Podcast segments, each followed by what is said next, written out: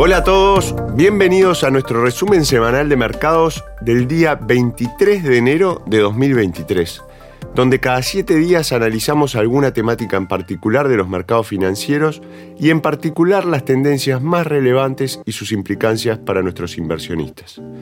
En Dominion buscamos estar cerca de nuestro cliente con noticias y análisis desde una óptica un tanto distinta a la convencional Santiago Queirolo quien les habla, Sales Manager de Dominion, y este informe fue preparado por nuestro equipo de Dominion Asset Management en Londres. A ver, cada tres meses el mundo financiero deja de hacer lo que está haciendo, se para y escucha lo que el mundo corporativo tiene que decir sobre el rendimiento de sus negocios, industrias y sus perspectivas para el futuro próximo.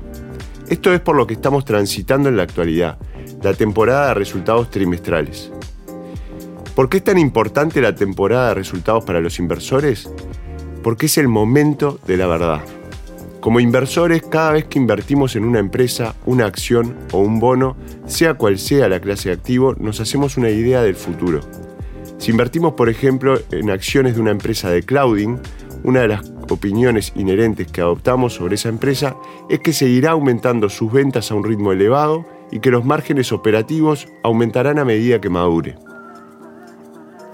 Cada trimestre, las empresas cotizadas de ese sector, como todos los demás, informan y actualizan públicamente sus resultados financieros.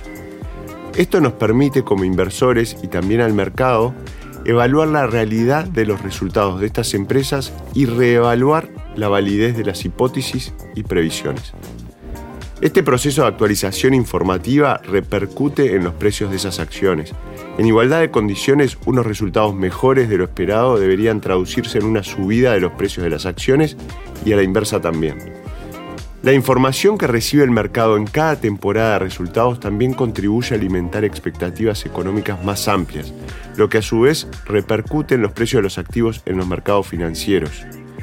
Si muchas de las empresas del sector minorista de muebles, por ejemplo, presentan unos resultados más débiles de lo esperado y predicen una ralentización de la demanda el próximo trimestre, esto puede interpretarse como una advertencia para la confianza de los consumidores en general y para las pautas del consumo en la economía. Haciendo el cuento corto, la temporada de resultados es de vital importancia incluso en los mejores tiempos, y especialmente en periodos como el actual, en los que existe una gran incertidumbre sobre la trayectoria futura de la economía y los mercados financieros. Entonces, ¿qué deben tener en cuenta los inversores en esta temporada de resultados? El gran dilema es la economía americana de Estados Unidos. Cada vez se espera más que la subida de las tasas de interés del año pasado se traduzcan en una ralentización de la economía estadounidense que afectará especialmente al consumo de bienes. Las empresas minoristas y de comercio electrónico online que dependen de la compra de bienes por parte de los consumidores serán importantes indicadores de la demanda de consumo estadounidense y sus perspectivas. Del mismo modo, ¿cómo se presenta el gasto empresarial? Actualmente es una gran incógnita. ¿Recortarán las empresas sus gastos en TI, software, contratación de personal, etcétera, en respuesta a la subida de las tasas de interés, la inflación y la posibilidad de una ralentización de la economía? Se trata de un sector importante en la economía y los mercados bursátiles. Por otro lado, para las empresas de China o con exposición a este país, la reapertura de su economía y el impacto previsto en los resultados a finales de este año va a ser una noticia importante que los inversores deberán seguir esta temporada de resultados. ¿Creen las empresas pertinentes que los patrones de consumo volverán a niveles anteriores a la pandemia? ¿Habrá patrones de consumo nuevos o ajustados que puedan cambiar las cosas para determinadas industrias? será importante responder a estas preguntas. También podemos hacernos una idea de la posible trayectoria de la inflación a partir de la temporada de resultados. A veces los equipos directivos se refieren a los costos de los insumos y a sus expectativas para los próximos meses. Esto puede darnos una idea de las expectativas de inflación general. Por ejemplo, el CEO de una importante empresa de productos de consumos ya ha declarado públicamente que siguen observando vientos en contra de la inflación de los costos de los insumos y que no creen necesariamente que el ciclo inflacionista haya terminado. ¿Qué dice el mundo empresarial en general sobre la inflación en esta temporada de resultados? Otro dato importante a tener en cuenta.